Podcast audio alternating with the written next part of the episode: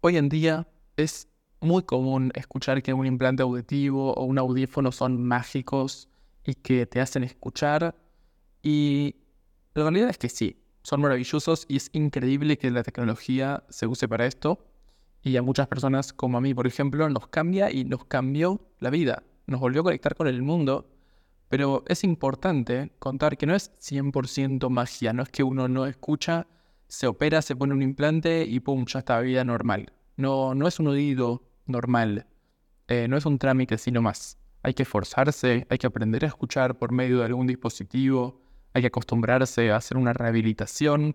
Y justamente de eso, de la rehabilitación auditiva y todo este proceso posterior, es de lo que vamos a hablar hoy. Que estamos acá con Hilda Furmanti. Hilda es fonoaudióloga, especialista en escucha y lenguaje hablado, es terapeuta auditivo verbal certificada.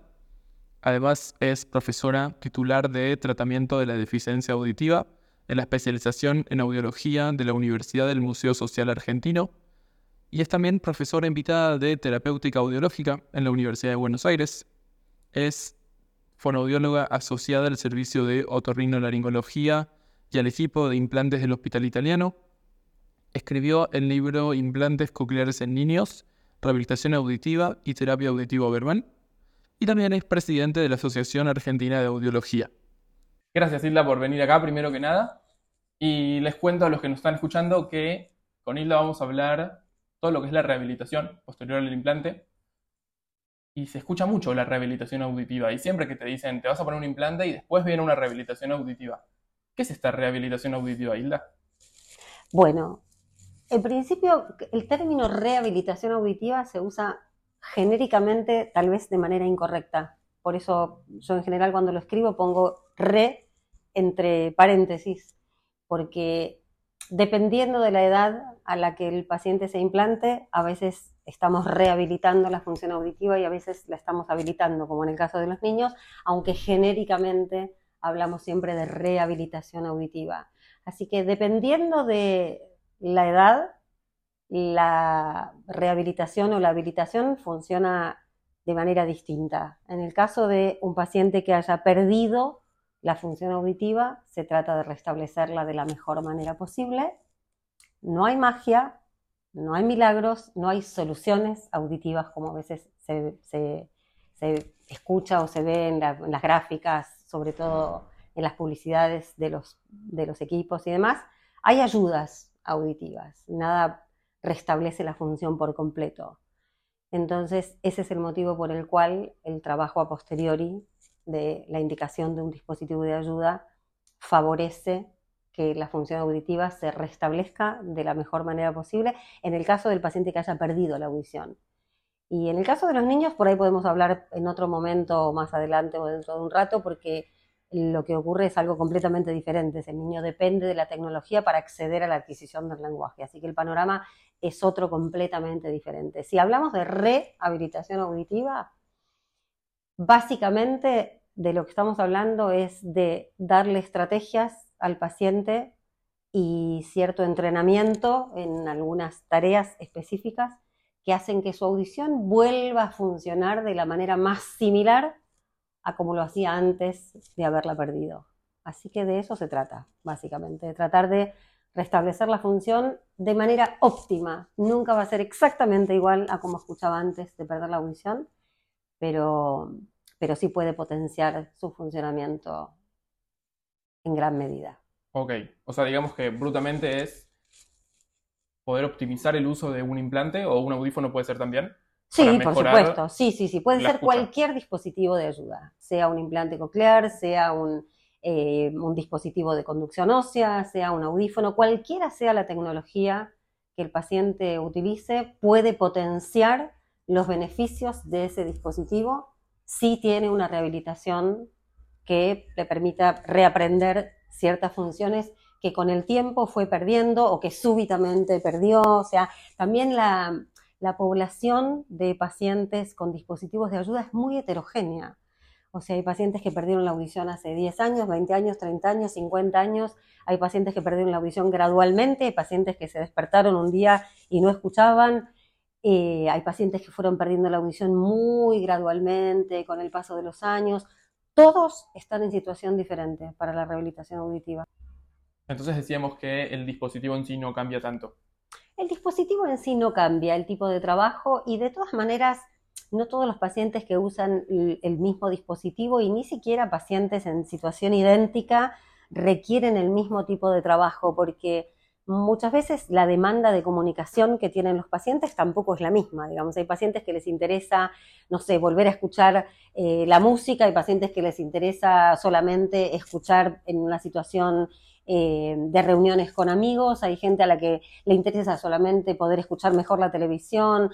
No, es difícil pensar que haya un programa universal para todos los pacientes que tienen problemas de audición. En realidad, cuando uno empieza a trabajar con un paciente, de hecho hay muchas preguntas que a veces hacemos que parecen como muy personales y siempre lo anticipamos eso y, con quién vive, si sale, si no sale, si se junta con amigos o no, si va a bares o restaurantes, si escucha música o no, si ve la tele, si trabaja, qué tipo de trabajo hace, porque dependiendo de la demanda de comunicación del paciente también va a tener cierto foco la rehabilitación en ciertas cuestiones y no en otras. Entonces, lo más importante es eso, es poder tener un panorama inicial de cuáles son las necesidades del paciente, porque hay pacientes que por ahí perdieron la audición gradualmente, se fueron habituando, eh, se pusieron un dispositivo de ayuda y capaz que no les interesa, más que escuchar un poquito mejor. Entonces, de hecho, hay pacientes que no hacen rehabilitación, así que la, la heterogeneidad de la población con problemas de audición es enorme. ¿Y qué cambia entre una persona que hace rehabilitación y una que no? O sea, en un, entendiendo que esa persona lo necesita, ¿no? Porque estamos hablando que no podemos hacer, ser tan generales. Seguro, seguro. Yo diría que a cualquier persona que se le adapta un dispositivo de ayuda le vendría bien tener alguna clase de rehabilitación. Que eso no implica que haga un tratamiento de años enteros. A veces tiene que ver con tener cierto asesoramiento, cierto counseling con el uso del dispositivo para que la adherencia sea mayor que la enorme mayoría de los pacientes no lo tiene. Recibe el dispositivo, se va a su casa y después un porcentaje muy alto de esos pacientes dejan de usarlo porque no tienen ninguna clase de apoyo, de soporte para el uso, nadie contempla la familia o las personas que viven con esa persona, ni las involucran de ninguna manera. Y hay algo que a mí me gusta decir habitualmente, que cuando una persona tiene un problema de audición en una casa, en una familia o en un lugar, la dinámica de comunicación de todo ese grupo se modifica no es solo la de la persona que perdió la audición, porque los que están alrededor también se empiezan a acomodar a decirle las cosas de una manera, a no decirle ciertas cosas, a tener que repetirle cosas o a no tener ganas de hacerlo, a no tener idea de qué manera pueden ayudar a la persona o no. Entonces, me parece que a cualquier persona que vaya a usar un dispositivo de ayuda le vendría bien, bien tener alguna clase de rehabilitación que no siempre es la misma.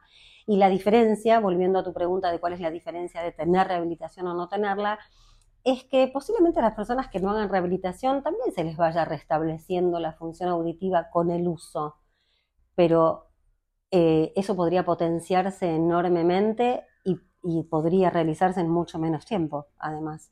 Entonces, cuanto antes el paciente pueda escuchar mejor, sentirse mejor, retomar su vida social o su vida laboral o lo que el paciente tenga ganas de hacer, mucho mejor, pero el paciente tiene que tener ganas de hacer eso y tiene que poder hacerlo, además, porque el impacto de perder la audición a veces es muy grande e implica un montón de otras cosas más allá de la audición que también hay que poder contemplar.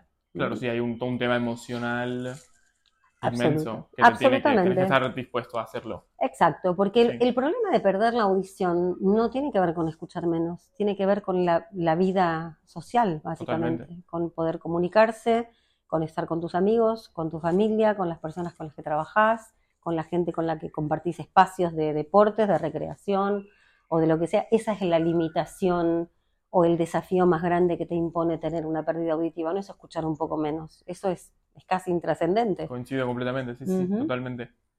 Y antes hablamos de los chicos, de los niños que nacen y que en ese caso sería habilitarlos porque nunca escucharon.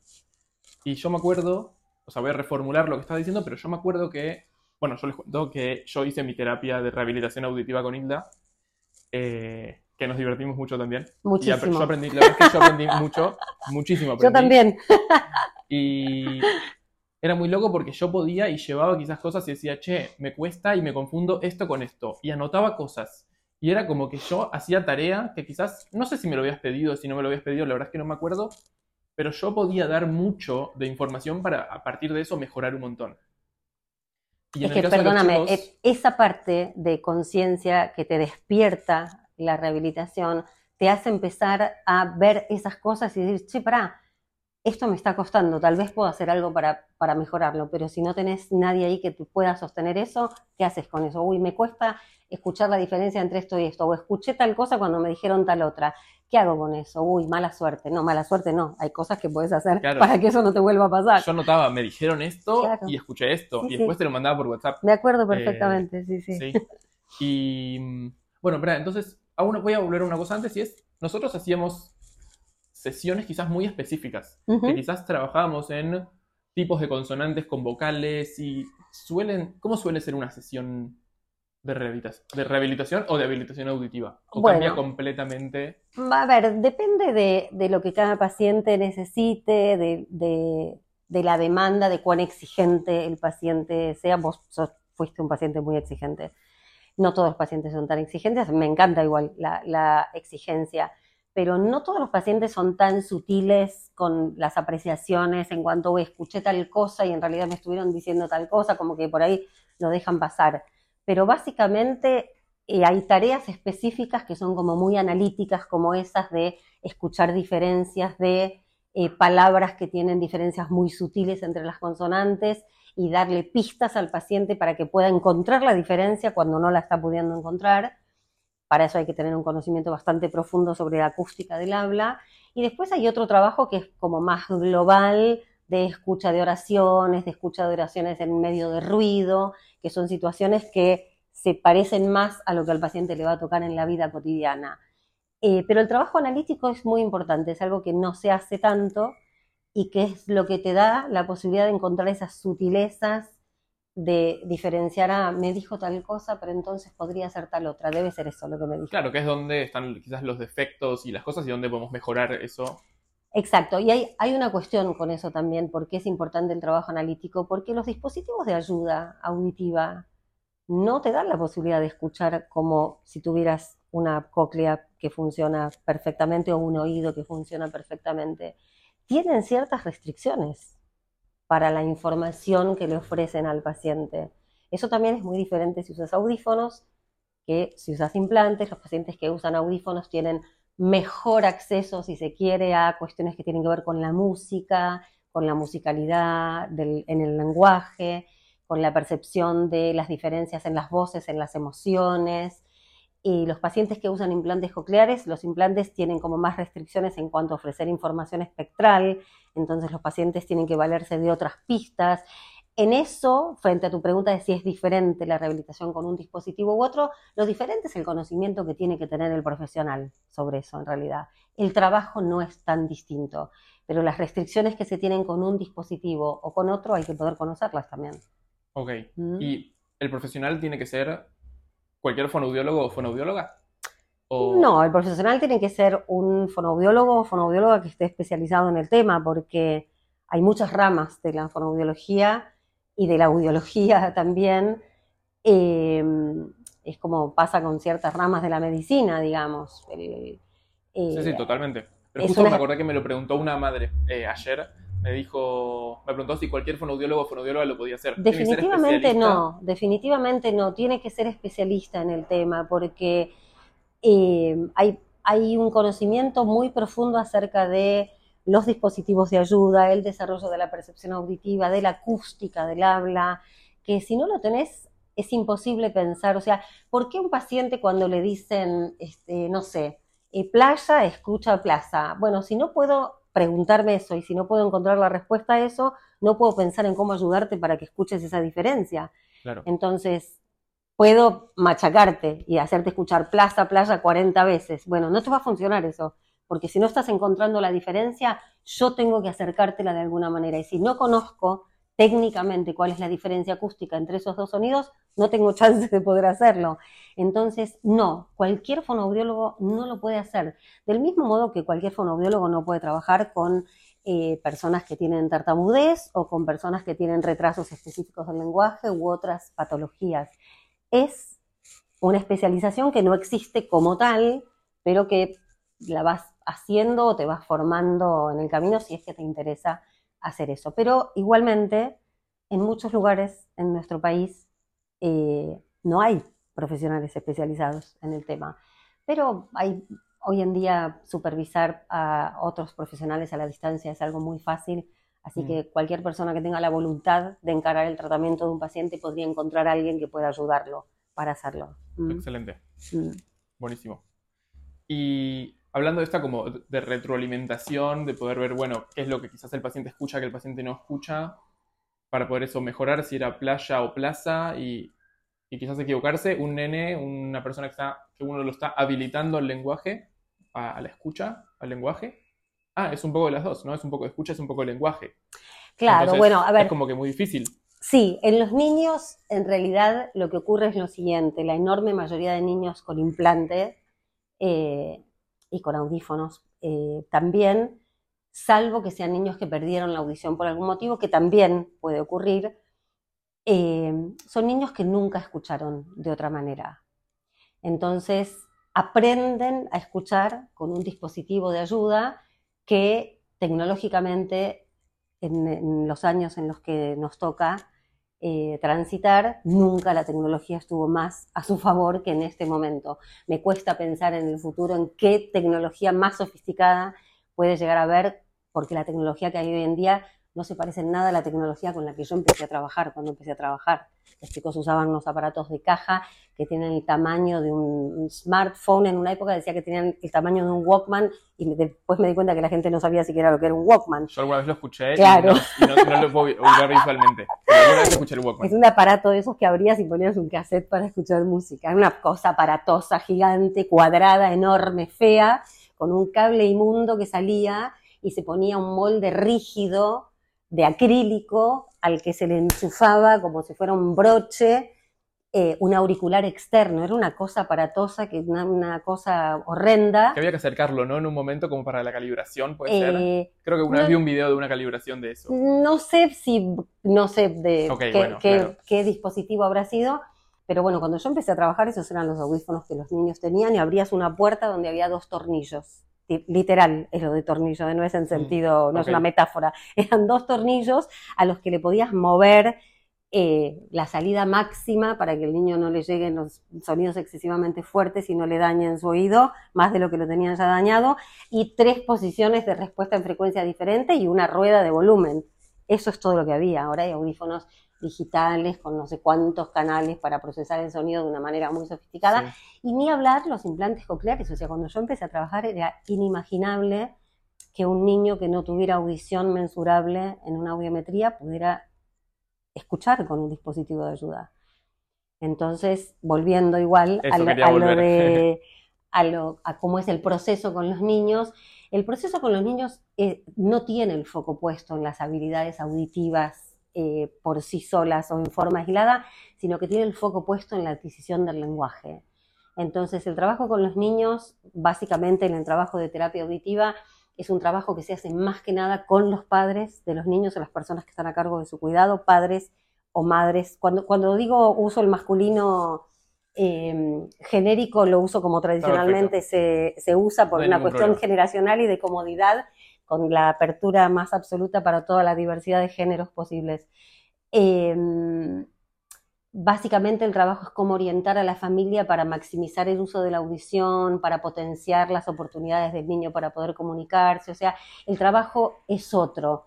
Eh, es muy un como de capacitación familiar para que tenga estímulos y, estar atentos todo el tiempo. Exacto, y, y, darles a, los, a, los, a las personas que están a cargo del cuidado como estrategias específicas para cómo potenciar el uso de los dispositivos, cómo acercarle mejor la información a los niños, qué eh, áreas del lenguaje eh, hay que focalizar porque el niño por ahí está desarrollando más la comprensión que la expresión y el desarrollo tiene que ser armónico. La verdad es que en el caso de los niños más pequeñitos, la función es casi como de seguimiento eh, de los hitos que tienen que darse en el desarrollo del lenguaje e ir promoviéndolos. Ok, dando herramientas. Sí, dando herramientas a la familia, a las personas que están a cargo del cuidado, a, las escuelas, a los jardines de infantes también, mm. como para saber cómo comunicarse, qué estrategias usar, qué, em, qué condiciones acústicas tiene que tener el lugar, qué vale más la pena, repetirle 100 veces una palabra o ponerla en 50 contextos diferentes. Bueno, hay un montón de cosas que intuitivamente las familias hacen cuando un niño no tiene problemas de audición, que cuando un niño tiene una deficiencia auditiva, muchas veces toda esa intuición se deja de poner en funcionamiento, porque para, qué le voy a decir si no me va a escuchar, para qué le voy a explicar si no me va a entender. Entonces hay que como desandar todo eso y poder darles herramientas para que puedan estimularlo de la mejor manera posible. Mm. Ok, clarísimo. ¿Y cómo sabes si, o sea, como padre, como madre, como persona también, si esa rehabilitación, quizás yo en mi caso me iba dando cuenta que mes a mes, semana a semana y a veces día a día iba escuchando mejor. Pero ¿cómo sabes como padre o madre que a tu hijo le está yendo bien y que va por buen camino la rehabilitación? Bueno, mira, la ciencia, por suerte, ya nos dio mucha información acerca de eso. Hay mucha evidencia científica acerca de que los niños muy pequeños que tienen el canal auditivo habilitado muy tempranamente, su ritmo de progreso tiene que ser por lo menos equivalente al de un niño que tiene audición típica o normal. Eso quiere decir que si el niño se implantó cuando tenía un año, cuando tenga tres, lo que es esperable es que su lenguaje comprensivo y expresivo sea por lo menos en promedio el del niño de dos años de edad cronológica. Si eso no sucede, hay algo más que está pasando, el niño puede llegar a tener otro desafío o puede no estar teniendo el tratamiento que le corresponde también. Ahora, hoy en día ya sabemos qué es lo esperable a los seis meses de escuchar, al año de escuchar, a los dos años de escuchar.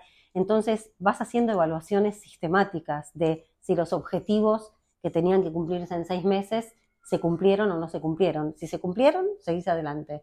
Si no se cumplieron, tenés que preguntarte, ¿estoy haciendo las cosas bien? Esa es la primera pregunta. ¿El niño está usando los dispositivos la cantidad de horas necesarias? porque la ciencia ya se ocupó de demostrar también que para que un niño tenga el desarrollo óptimo, tiene que poder usar su tecnología por lo menos en promedio unas 10 horas al día. Si ese uso no es así, la evolución no va a ser óptima. Ya la ciencia ya se ocupó de demostrarlo. Y ante eso hay que decirlo, hay que comunicarlo. Ante eso hay que, hay que comunicar. O sea, mi hijo se saca el implante y no lo quiere usar, no es que se lo pone por la fuerza o se lo saca. Hay que comunicarlo y decir, che, fonoaudióloga, fonoaudiólogo, otorrino, quien sea, ¿qué hacemos? Tenemos que ver qué pasa con esto, tenemos que ver por qué no se lo está queriendo poner, porque puede haber múltiples motivos por los cuales no se los quiera poner. Puede estar mal programado, eh, puede tener algún problema sensorial y no tolerarlo, puede haber, puede pasar muchas cosas. Pero es algo que se soluciona en equipo, digamos. exacto, exactamente. Hay que poder preguntarse qué es lo que pasa. Lo mismo si el niño lo usa, la cantidad de horas, digamos, que se estiman necesarias y la evolución que está teniendo no es la esperable, lo primero que hay que hacer es hacerse preguntas. Es, ¿por qué no está evolucionando? ¿Está teniendo la estimulación que necesita? ¿Realmente está usando los dispositivos? Hoy en día los dispositivos tienen eh, también registro de la cantidad de horas de uso que el niño tiene, no todos, pero los más modernos. Estamos empezando a saber, sobre todo con los implantes, es más fácil saber cuántas horas eh, los niños tuvieron los implantes puestos, cuántas de esas horas de uso le estuvieron hablando o estuvo en silencio, o estuvo escuchando música, o estuvo escuchando habla en ruido, hay cosas que podemos saber. Y hay otras que si está todo bajo control, está todo funcionando bien, el niño no está evolucionando, tal vez el niño tiene alguna otra dificultad. Cuando uno empieza a trabajar, como es mi caso, con bebés muy pequeñitos, muy pequeñitos, me refiero a bebés de dos o tres meses, hay un montón de cosas que no sabemos. ¿El niño tendrá alguna dificultad en el aprendizaje? No lo sabemos. ¿El niño tendrá alguna dificultad en el lenguaje?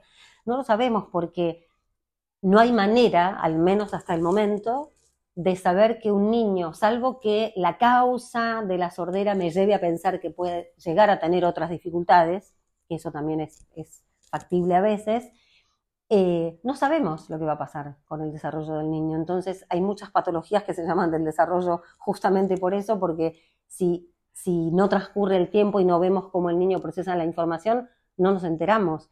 Y hay un porcentaje muy alto de niños que tiene patologías concomitantes con la sordera.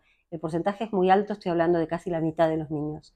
el, entre el 40 y el 50% de los niños, dependiendo de la literatura, puede tener a veces otros desafíos que tal vez no son tan importantes para la adquisición del lenguaje, como, no sé, problemas de atención leves, problemas visuales, problemas motrices, pero hay otros niños que tienen dificultades muy severas para procesar la información auditiva o para procesar la información verbal. Entonces, con los niños hay que estar como muy atentos a muchas otras cosas. Ok, y esas cosas que vos decías antes, como que de preguntas eh, que hay que ir haciéndose, vos decías hay que ir haciéndose, pero como vos como profesional que estás a cargo de la rehabilitación o de la habilitación de un paciente, o son preguntas que el padre, la madre o el mismo paciente se tienen que decir, che, estoy yendo por buen camino, estoy escuchando bien esto, no estoy, está mejorando. Es el padre el encargado de decir, bueno, si mi hijo se implantó al año y tiene cinco años, debería escuchar como alguien de cuatro, tener lenguaje como alguien de cuatro. Como eso, porque hay veces que yo escucho mucho, mucha madre que me, que me habla con mucha culpa y que me dice, me siento culpable y, las cosas le exceden. Y en, líneas generales, en líneas generales, los padres nunca tienen la culpa, en realidad, aunque la sientan. Coincido completamente. Em, no es responsabilidad de la familia saber esas cosas, es responsabilidad nuestra, digo nuestra de los profesionales, transmitir esa información con mucho cuidado, con mucho cariño, con mucha dedicación, y, pero sobre todo con mucha responsabilidad porque yo no puedo estar trabajando con un chico durante tres años y recién después de tres años decir a los padres, ah, me parece que el tratamiento que estamos haciendo no está funcionando, capaz debería estar haciendo otra cosa. O sea, hay objetivos a cumplir y los padres tienen que estar al tanto de esos objetivos. Mi sugerencia sería la siguiente. Si la familia no tiene idea de lo que el niño está haciendo en el tratamiento, el tratamiento que está haciendo no es el adecuado. Si la familia no conoce los objetivos del tratamiento que el niño está haciendo, el tratamiento que está haciendo no es el adecuado. Los padres tienen el derecho a tener toda la información acerca de por qué estamos haciendo lo que estamos haciendo, para qué lo estamos haciendo y a dónde queremos llegar. Entonces, es raro que a una persona que esté en un programa de terapia auditiva le pase eso, porque los padres están en la sesión junto con nosotros. O sea, y mi trabajo básicamente con los niños pequeños es transmitir la información a los papás y a las mamás. O sea, es cada vez que te pida una cosa, podrías hacer esto. Cada vez que diga tal cosa, lo ideal es que lo modeles de esta manera. Cada vez que diga tal cosa, no es conveniente que le digas que lo está haciendo mal porque él no tiene registro de lo que es estar haciéndolo bien o haciéndolo mal. Es mi responsabilidad transmitir eso. Los padres están esperando que les demos esa información. Si no la están teniendo, el padre, el padre digo padre genéricamente, padre, madre, tiene que estar tranquilo tranquila con lo que está haciendo, tiene que saber lo que está haciendo, tiene que saber hacia dónde va con el tratamiento que está haciendo. Si no sabe lo que está haciendo, hay algo que no está funcionando, porque no hay secretos, digamos. A mí no, me, no nos podría pasar nunca a ninguna de las personas que trabajamos en terapia auditiva que le caigamos con un balde de agua fría a una familia con una noticia que nos digan, ay, pero ¿cómo? Nosotros pensábamos que estaba escuchando bien, porque los padres y las madres lo están viendo con nosotros todo el tiempo. O sea, yo le transmito a, las personas que están a cargo del cuidado, chequeen todas las semanas, oídos por separado, si está escuchando los sonidos de la prueba de Link, por poner un ejemplo que será algo que seguramente mucha gente que esté escuchando esto conoce. ¿Por qué? Porque el chico, si yo lo veo en forma presencial, tal vez en el momento en el que yo lo quiero chequear, no tiene ganas de hacerlo. Entonces, a mí no me funciona que haga el show para mí, el niño, cuando yo lo vea. Lo que me funciona es que los padres estén al tanto de por qué es importante controlar eso y que lo puedan hacer cuando vean que el niño tiene ganas, tiene la motivación para hacerlo. Entonces, eh, el padre que no está enterado de si su hijo está funcionando bien o no, o algo le está haciendo ruido, debería poder hacer una consulta con alguien que lo deje tranquilo, tranquila porque lo más importante es eso, es que tengan la tranquilidad de, lo que, de que lo que están haciendo los está llevando por el camino correcto. No siempre pasa eso y lo sé. Ok, sí, sí, porque no sabes la cantidad de gente que está como disconforme, que no sabe qué hacer, que no, que no sabe si está funcionando, si no está funcionando, si hay respuesta, si no hay respuesta. Y... Sí, a ver, la heterogeneidad en los niños es muchísimo más grande que en los adultos, porque hay muchos niños que tienen otras patologías u otros desafíos, además del problema de audición, que a veces son mucho más serios que el problema de audición en sí y por lo tanto necesitan un tipo de terapia. Hay niños que no tienen ninguna dificultad para procesar la información auditiva y verbal y que pueden estar en un programa de terapia auditiva verbal perfectamente. Hay niños que por más que se hayan implantado muy tempranamente, necesitan aprender lengua de señas porque no pueden procesar la información verbal aunque sus padres quieran que ese niño pueda hablar a futuro. Hay niños donde no están dadas las condiciones para que eso suceda. Entonces, los caminos que se pueden tomar son múltiples. No hay, no hay em, una sola, un solo tipo de terapia que pueda cubrir los requerimientos terapéuticos de todos los niños con problemas de audición, porque la población es muy variada es muy heterogénea. Entonces, los programas son a medida. O sea, este niño tiene estas características y estos padres esperan esto de este niño y tienen estos valores y quieren esto para el futuro de sus niños. Bueno, con todo eso y la disposición de los servicios que tienen, se toma la mejor decisión. A veces lo que ocurre es que hay lugares donde no hay eh, los profesionales que, los, eh, que las familias necesitan. Entonces ahí la cosa por ahí se pone un poco más difícil, pero igual vuelvo. La tecnología hoy está de nuestro lado, entonces si la, de hecho la teleterapia es una posibilidad para muchas eh, personas que viven en lugares eh, que están lejísimos. Mm. Digamos, si yo veo pacientes que viven, qué sé yo, en Ushuaia o en La Quiaca, no hay restricción hoy en día para eso y se puede hacer, la ciencia ya se ocupó de demostrar que la teleterapia funciona igual de bien que la terapia presencial. Aunque mucha gente lo prefiere de una manera y mucha gente lo prefiere de otra. Eso también queda a criterio de cada uno y de las posibilidades que hay. Em, así que, bueno, eso en principio. Pero es muy importante que la familia tenga la tranquilidad de que lo que está haciendo es lo lo que los está llevando por un buen camino. Ok. Y hay veces que la familia quiere más y más y más y más y quiere que su hijo hable como sus amiguitos, sus compañeros y que lo quiere ya y que quizás no pueden esperar o quizás sí, terminan esperando, no terminan esperando, pero tienen muchas ganas. ¿Y cómo pueden canalizar esas ganas en algo que sirva y rinda en el caso de un nene? Como, no sé, hacer cosas en la casa o hacer más sesiones semanales. Mira, eso depende del tipo de tratamiento que se encare, porque la cantidad de las sesiones semanales, también la ciencia ya se ocupó de demostrar eso, no es lo que favorece la evolución de los niños. Eh, los niños que, de hecho, los niños que están en un programa de terapia auditiva en general no tienen más que una sesión a la semana y te diría que muchos profesionales que tenemos muchos años de trabajo en terapia auditiva, vemos niños una vez cada vemos a los niños y a su familia una vez cada 15 días o incluso en el caso de los bebés muy pequeñitos, a veces solamente una vez al mes. Y las cosas funcionan, pero funcionan porque la terapia no es lo que el niño hace en la hora que nos encontramos, es lo que ponen en funcionamiento las personas que están a cargo de su cuidado 24 horas al día, 7 días a la semana, o dicho como corresponde, todas las horas que el niño está despierto. Eh, entonces no depende de la cantidad de sesiones. Ahora, está claro que un niño que empieza a escuchar muy tempranamente seguramente va a requerir menos cantidad de sesiones y menos tiempo de tratamiento en años que un niño que empieza a escuchar a una edad más avanzada. Un niño que empieza a escuchar a los 3, a los 4 o a los 5 años seguramente va a requerir de mayor frecuencia de trabajo, em, posiblemente lo mismo con respecto a las escuelas.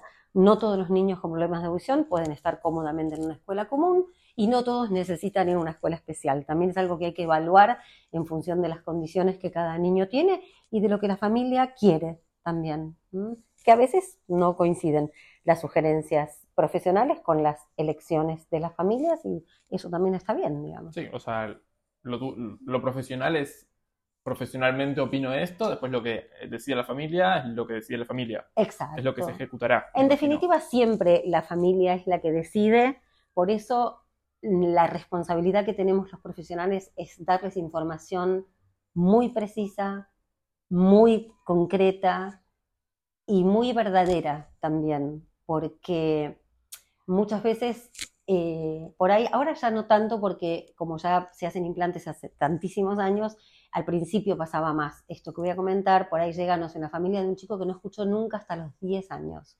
Bueno, hoy en día ya sabemos cuáles son las habilidades auditivas que ese niño puede llegar a desarrollar, que seguramente no van a ser tan sofisticadas, ni nada que se le parezca, a las que va a desarrollar un bebé que empieza a escuchar muy tempranamente.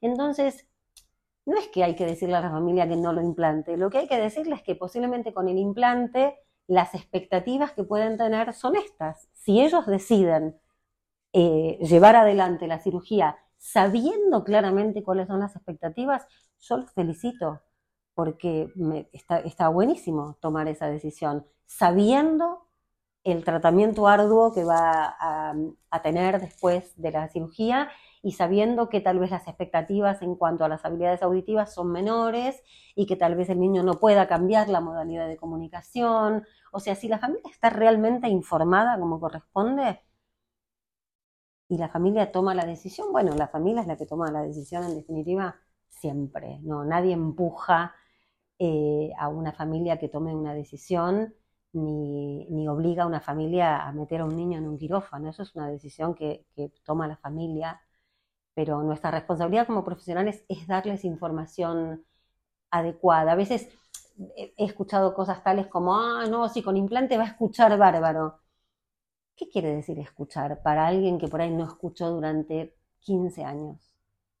Se le explicó a la familia la diferencia entre detectar, discriminar, identificar, reconocer, comprender. Bueno, escuchar es algo como muy vago. Entonces, tal vez la familia se hace la idea de que después de la cirugía va a estar hablando por teléfono a los pocos meses. Y eso tal vez no vaya a ocurrir nunca en alguien que no escuchó nunca hasta la adolescencia.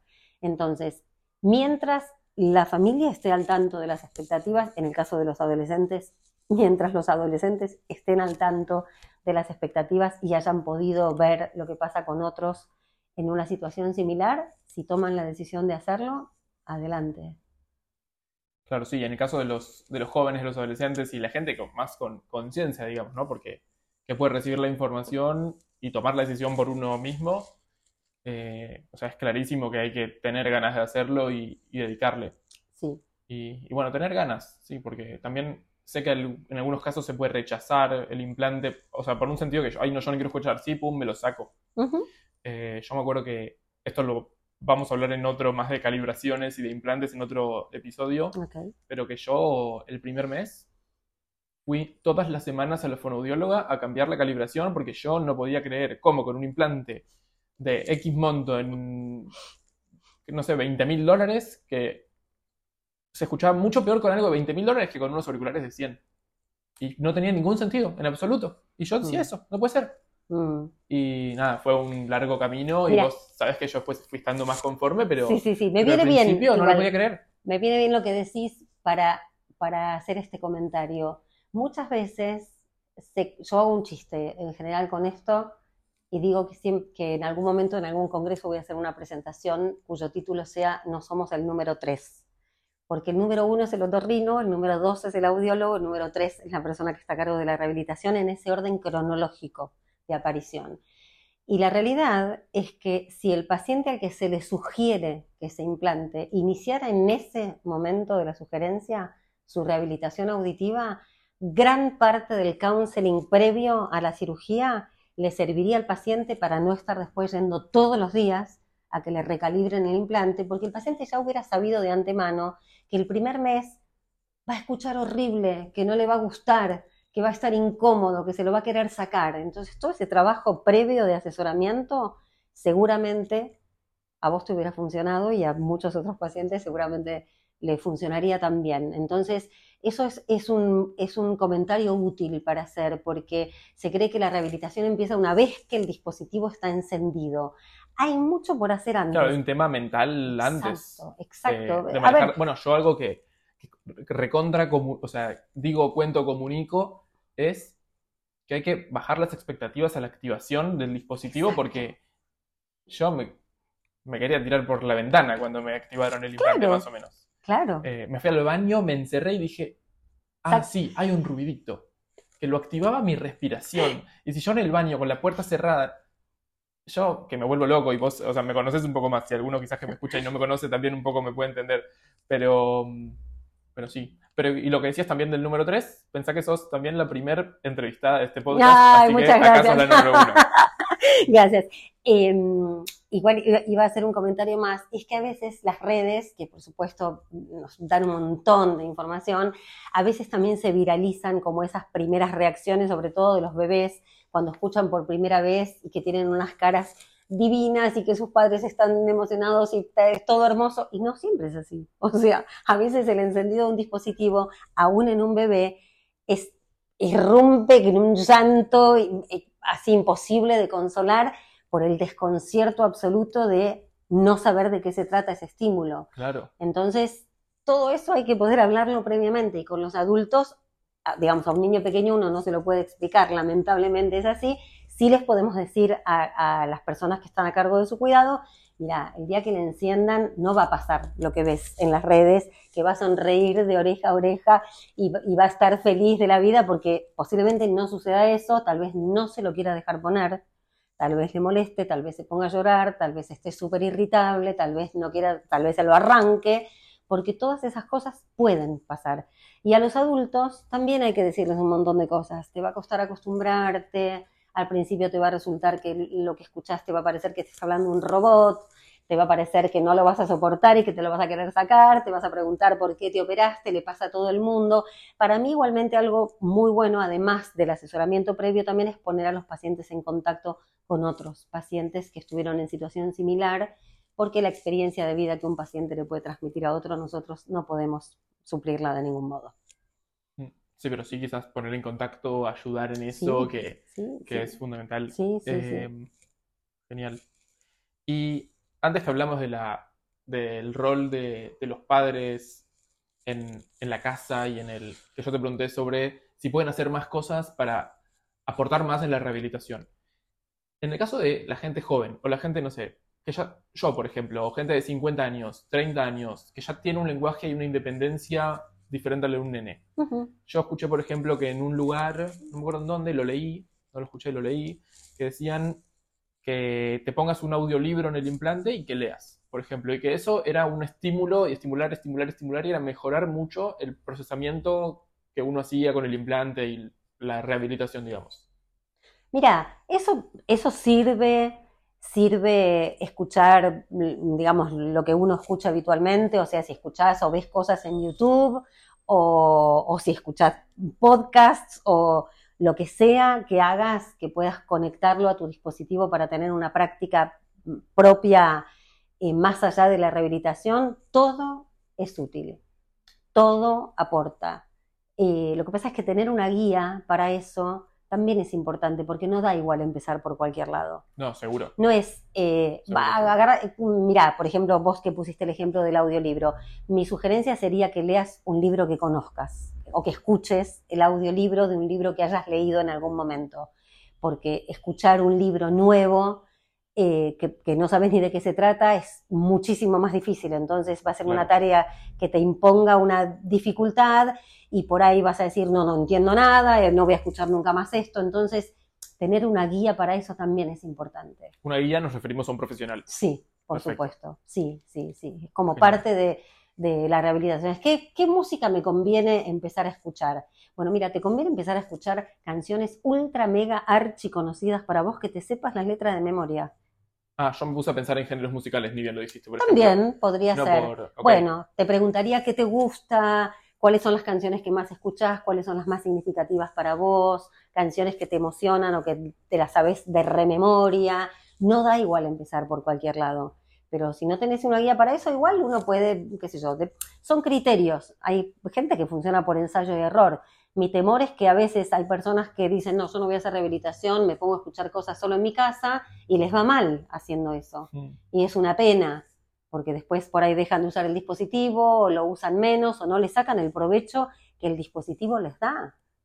Entonces, tener una guía para eso, para mí es súper importante. O sea, la rehabilitación no necesariamente implica que el paciente esté dos años enteros yendo al consultorio de un profesional.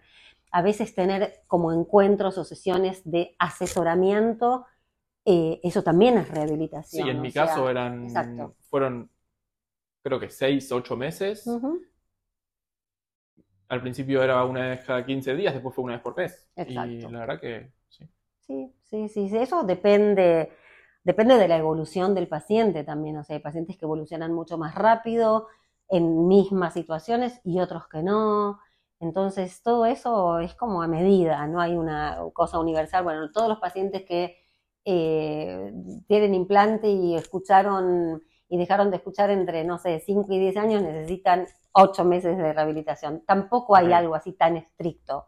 Obviamente, si perdiste la audición recientemente y te tenés un dispositivo de ayuda muy rápidamente, seguramente vas a requerir menos eh, que una persona que estuvo durante 20 o 30 años sin escuchar y recién decide ahora que quiere restablecer su función auditiva. Seguramente el paciente, el segundo, va a requerir mucho más tiempo de trabajo y su trabajo va a ser más arduo y va a necesitar práctica, o sea, le vamos a tener que dejar tareas para que haga en su casa todas las semanas, porque si no la evolución no se va a ver rápidamente, el paciente se va a frustrar también. Entonces, es como un combo de cosas que hay que medir. Mm. Ok. Y en ese proceso, ¿cuándo termina? ¿Cuándo, qué, indica que a un nene se le da de alta, por ejemplo, de la, de la habilitación auditiva? En los niños te diría que en ese momento es como más fácil poner el corte, porque en el momento en el que un niño pequeño tiene es una edad de lenguaje compatible con la de un niño de su edad cronológica, no debería estar más en terapia. Y eso en los niños que empiezan a escuchar muy tempranamente ocurre cuando tienen 4 o 5 años. Ahora, en, eh, en los niños que empiezan a escuchar más tempranamente que el año, que en nuestro país no ocurre en los niños con implante porque no se implantan niños antes de los 12 meses, la ciencia está empezando a mostrar que después de dos a tres años de uso tienen lenguaje comparable con el de un niño con audición típica, o sea que requieren menos tratamiento todavía.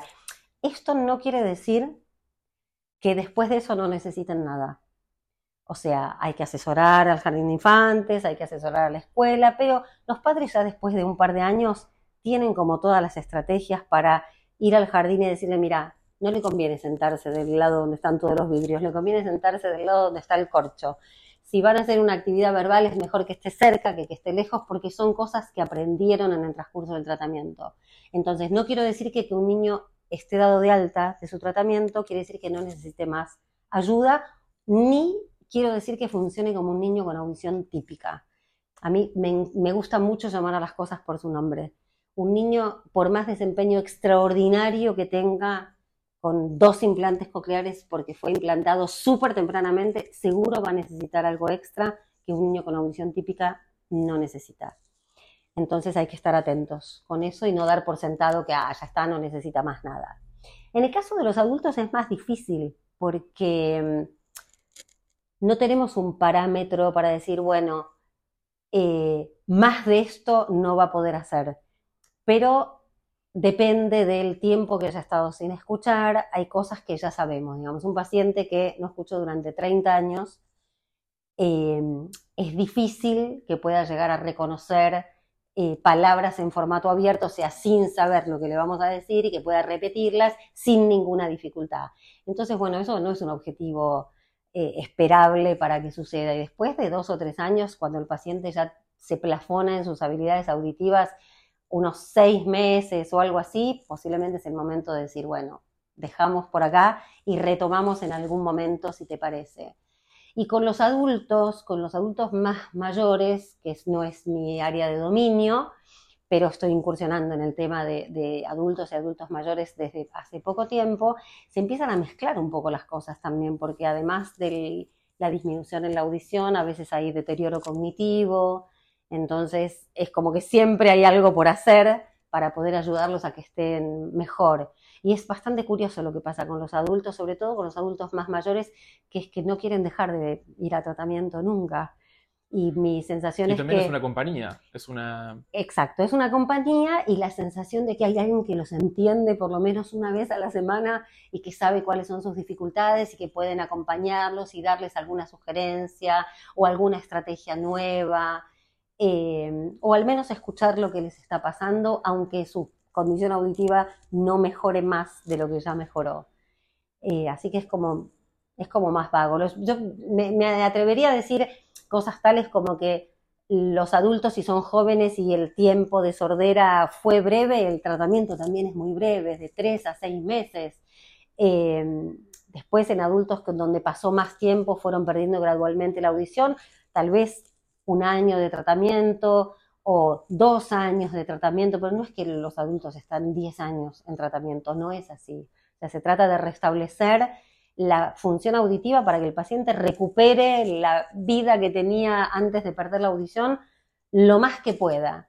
Y a veces el paciente también lo marca, mira, la verdad que me siento bárbaro, estoy re bien, bueno, buenísimo, dejamos acá y si en algún momento te parece que necesitas que te ayude con algo, estoy acá para ayudarte siempre. Así que no hay algo así como estricto tampoco con relación a eso. ¿Mm? Ok, entonces como que en adultos son un poco más cortas, digamos, las terapias. Sí. Ok. Sí, porque en un niño en realidad uno tiene como mm, que tener la, mm, como las bases de todas las áreas del lenguaje establecidas para quedarse tranquilos con que puede seguir adelante, que la familia ya tiene todas las herramientas para poder ayudarlo con todo lo que necesiten a futuro. Así que los niños en, términos generales te diría, en este momento si se detectan tempranamente, se equipan adecuadamente o se implantan rápidamente y tienen el tratamiento apropiado, tienen 3 a 5 años de tratamiento. Ese es más o menos. Luego pueden tener apoyo. Puede ser más también. también. Pueden tener apoyo escolar, pueden tener apoyo psicopedagógico u otros apoyos en el caso que sean necesarios. Pero de trabajo específico en terapia auditiva, posiblemente ese es el tiempo. Ok. Y yo que no tengo ni idea, eh, porque no perdí audición de chico. Es muy desgastante para la familia el, lo que tienen que hacer a nivel rehabilitación, habilitación auditiva en su casa con su hijo. Em, mira, a ver, eso depende también de, de, cada familia y qué es lo que les ocurre con eso. Mi sensación siempre, eh, cuando una familia decide encarar un tratamiento de terapia auditivo-verbal, que es un tratamiento que los involucra al 100%, eh, porque no es que vienen y dejan al niño y lo vienen a buscar y no tienen idea de lo que hacemos, están con nosotros y tienen que poner eso en funcionamiento en la casa. Ahora, no hace falta ni que tomen un curso específico, ni que tomen clases de nada en particular, ni que hagan nada que uno no haría naturalmente con un niño. Entonces, más que nada es guiarlos y orientarlos. Y mi sensación siempre es que las familias cuando llegan por primera vez llegan con la inquietud de poder hacer algo por sus hijos y como que la respuesta de la, de la terapia auditiva les da eso, que es la posibilidad de hacer algo. Entonces, luego, bueno, cada uno lo acomoda a la dinámica familiar de la mejor manera posible y nosotros también hacemos sugerencias eh, en ese sentido o tratamos de, de, ayudarlos o de pensar en cómo poder acomodar las cosas para que el niño tenga la estimulación que necesita, pero nunca mm, tuve, más allá del impacto emocional que eso puede implicar para una familia que siempre espera tener un niño al que no le pase nada serio, eh, nunca tuve eh, la devolución, al menos nunca me lo dijeron a mí, de que haya sido como una carga o, un esfuerzo imposible de hacer. Y, te diría que en casi, casi 40 años de trabajo me pasó en dos o tres oportunidades que alguna familia me diga, la verdad es que no, nosotros no podemos hacer esto, preferimos llevarlo a una institución donde alguien se ocupe eh, de hacer lo que haya que hacer para que pueda aprender a hablar, pero nosotros no nos sentimos capaces o no, no queremos hacerlo fueron realmente excepciones. Así que en general es como, como muy grata la, devolución de las familias. No, no hemos tenido nada de ese orden. Igualmente entendemos que el, esfuerzo que hacen todas las familias es inmenso.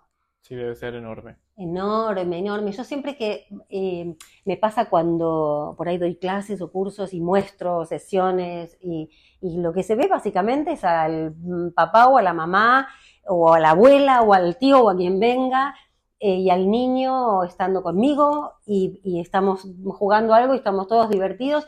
A la gente le parece esto es, está buenísimo, o sea, ir a ese lugar. Y yo siempre digo, ojo, ¿eh? porque los padres y las madres que vienen hubieran dado lo que no tienen para no conocernos. Así que tenemos que tener eso presente y tratarlos con el respeto y con la responsabilidad que se merecen, porque el esfuerzo que hacen es enorme, aunque se vea como muy divertido, yo estoy segura de que todas las familias a las que conocí en casi 40 años, y con muchas mantengo relación hasta el día de hoy, y me he hecho amiga de mamá de algunos pacientes o me invitan a eh, la fiesta de 15 o al bar mitzvah o al casamiento, conozco a los hijos de algunos de mis primeros pacientes. Wow. Estoy segura de que les hubiera encantado no conocerme, estoy segurísima de que si hubieran podido elegir, hubieran elegido no conocerme. Yo soy uno también. no tengo duda. Lo tengo presente eso. Por eso eh, creo que tenemos que, ser tan responsables con la manera en la que transmitimos las cosas y tratarlos con el respeto que se merecen, porque el esfuerzo que están haciendo tanto pacientes, adultos, como las familias de los niños pequeñitos es enorme. y también con eso que decís, estoy seguro de que esas familias, tanto, o sea, hablo por mí, lo pienso por mí, pero me imagino que aplica a ellos también, que también estamos agradecidos de habernos cruzado con vos y con un montón de profesionales que yo fui encontrando de maravilla. Lo sé. Eh, sí. Así que era para un buen cierre, pero tengo una pregunta más. Bueno. Eh, que es, así como vienen y te expresan cosas y hay mitos, hay cosas que, no sé si mitos es la palabra, pero hay, sí, cosas que la gente te dice, che, me pasa esto, es así y que no, mira, nada que ver.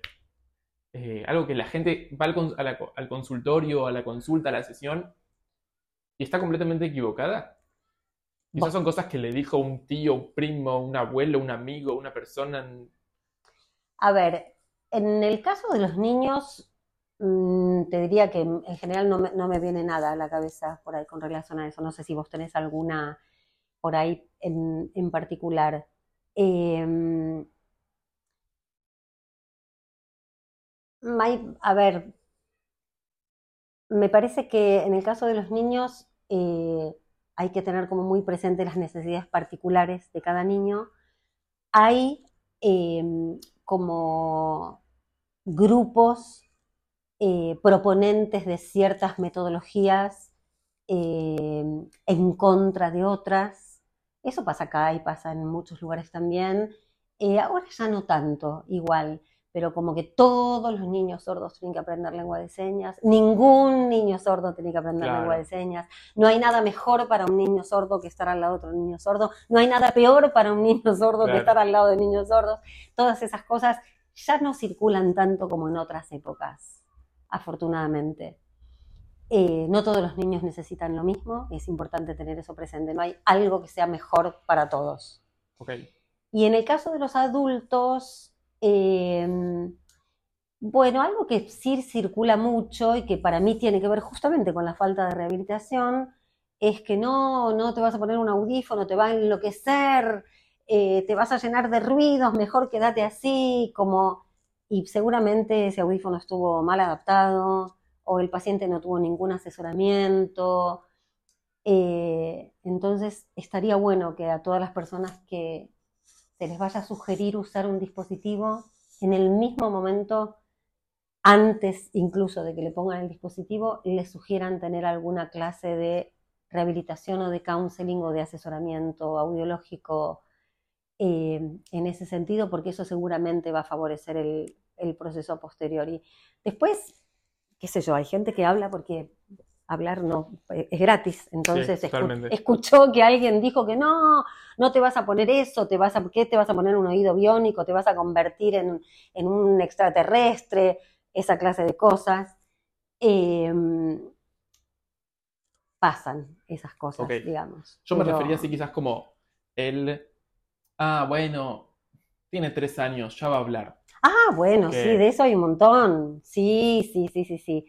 Em, claro, bueno, justamente eh, ayer casualmente estaba con una familia que, em, tenía un niño en ese momento que tenía dos años y le consultaron al pediatra, que estaban preocupados porque no hablaba, y el pediatra le dijo, bueno, tiene dos años, ¿cuántas palabras querés que diga? Y yo me pregunté, ¿el pediatra sabe la cantidad de palabras que un niño de dos años ya conoce? Claro, si la respuesta O era sea- 5 o 1.547.000, para el Claro, pediatra quizás no es lo mismo. diferencia. Entonces, frente a la inquietud de la familia, lo que hay que hacer es consultar a un especialista.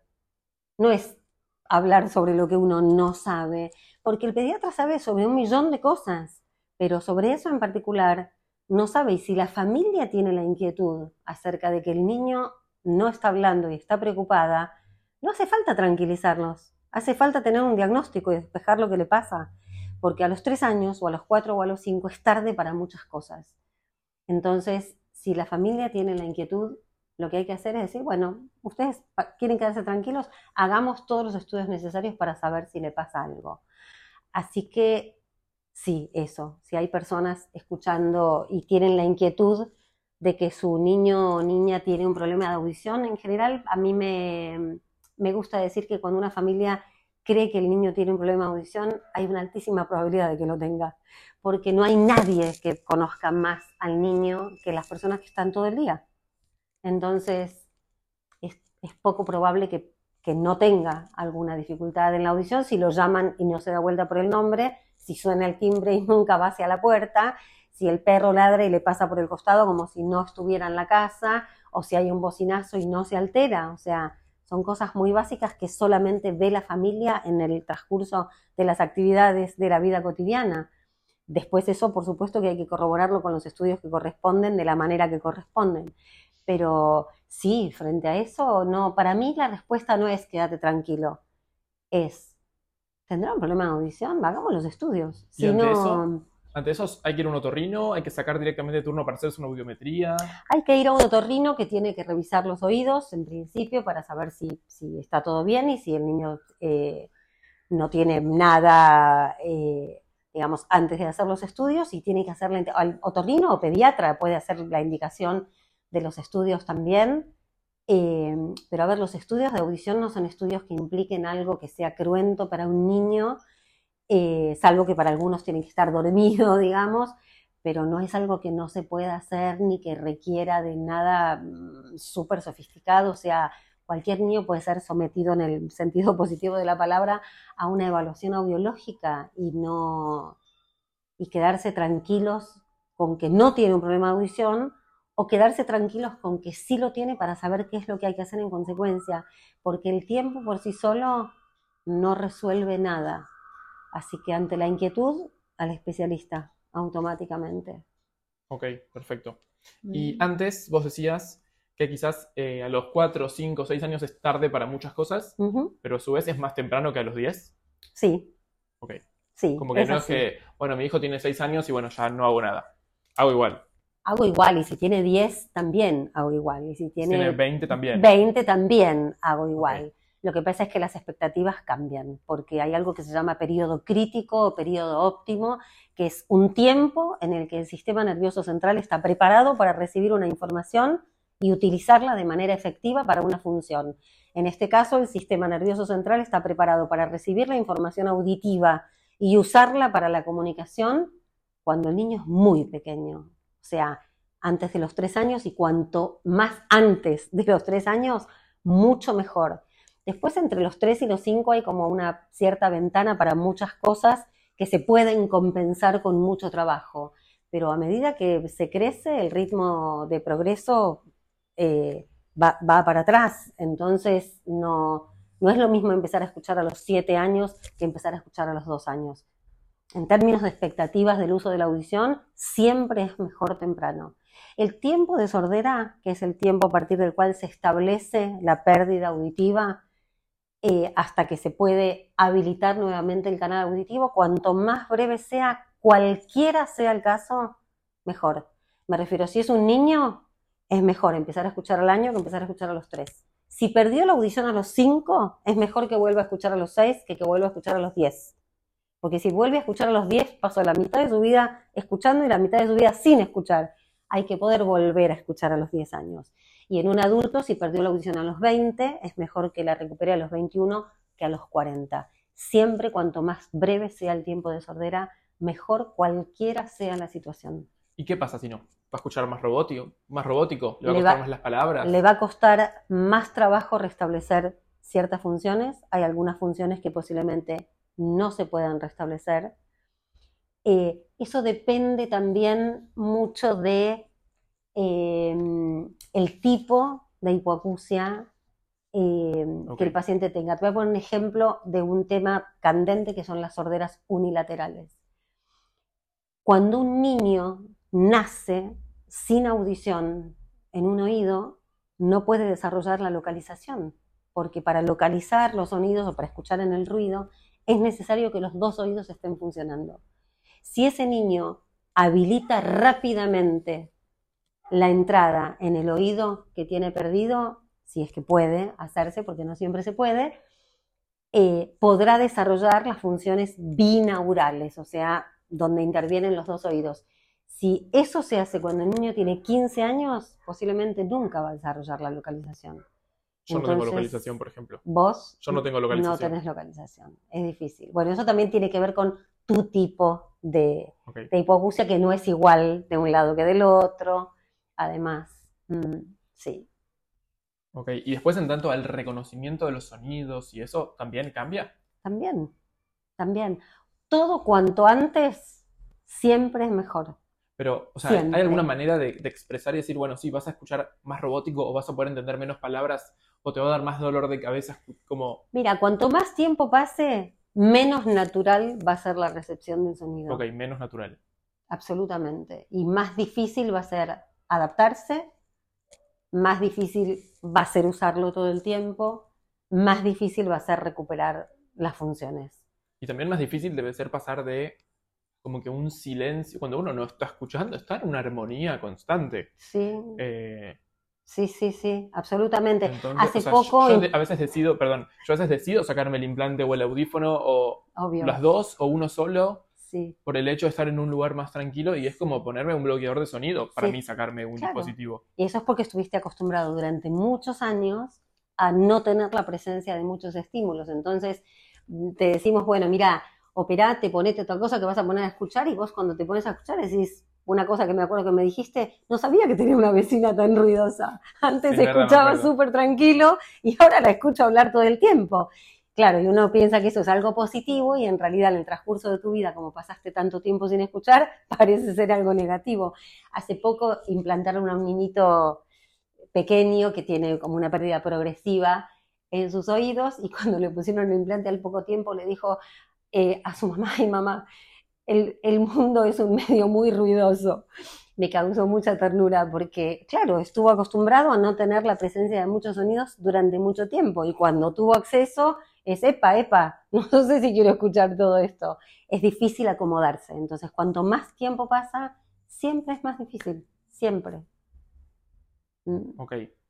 Y en tanto a rehabilitación auditiva o proceso post-implante, post-audífono, ¿me quedó preguntarte algo? ¿Algo que quieras decir? Eh, mira, por ahí de cosas así como más eh, novedosas, te diría que la, la- la posibilidad de la telepráctica también abrió como, un- un- este, como muchas más posibilidades a muchas personas que no tienen acceso a tener rehabilitación porque en el lugar donde están no hay nadie que pueda hacerse cargo del tratamiento porque no hay un profesional especializado para hacerlo. Se puede hacer, funciona bien, la evidencia científica muestra que es tan efectiva la teleterapia como la terapia presencial, que es algo que también eh, limita a muchas personas a tomar la decisión de decir, ay, no lo voy a hacer porque si no voy a poder hacer rehabilitación y demás después, ¿cómo hago? Bueno, mira, se puede hacer teniendo un dispositivo móvil y una señal de internet o datos eh, en algún lado. Eso también facilita mucho las cosas. Y ya como que abrió posibilidades a, qué sé yo, a mucha gente que, pensaba que no iba a poder tener acceso nunca a tener una rehabilitación como se merece.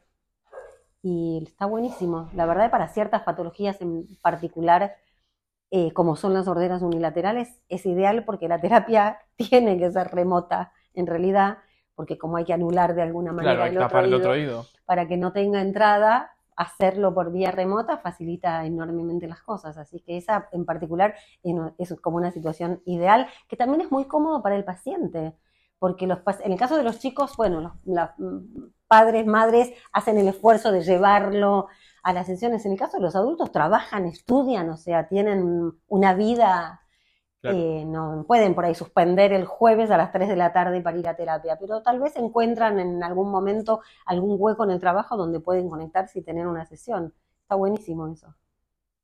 Sí, sí, para nosotros fue toda una, una, novedad que aprendimos con la pandemia, dentro de todas las cosas eh, nefastas que sucedieron. Esa fue una muy positiva, entender que podíamos hacer el trabajo de todas maneras y que podíamos hacerlo bien y que podía ser tan efectivo como hacerlo de manera presencial.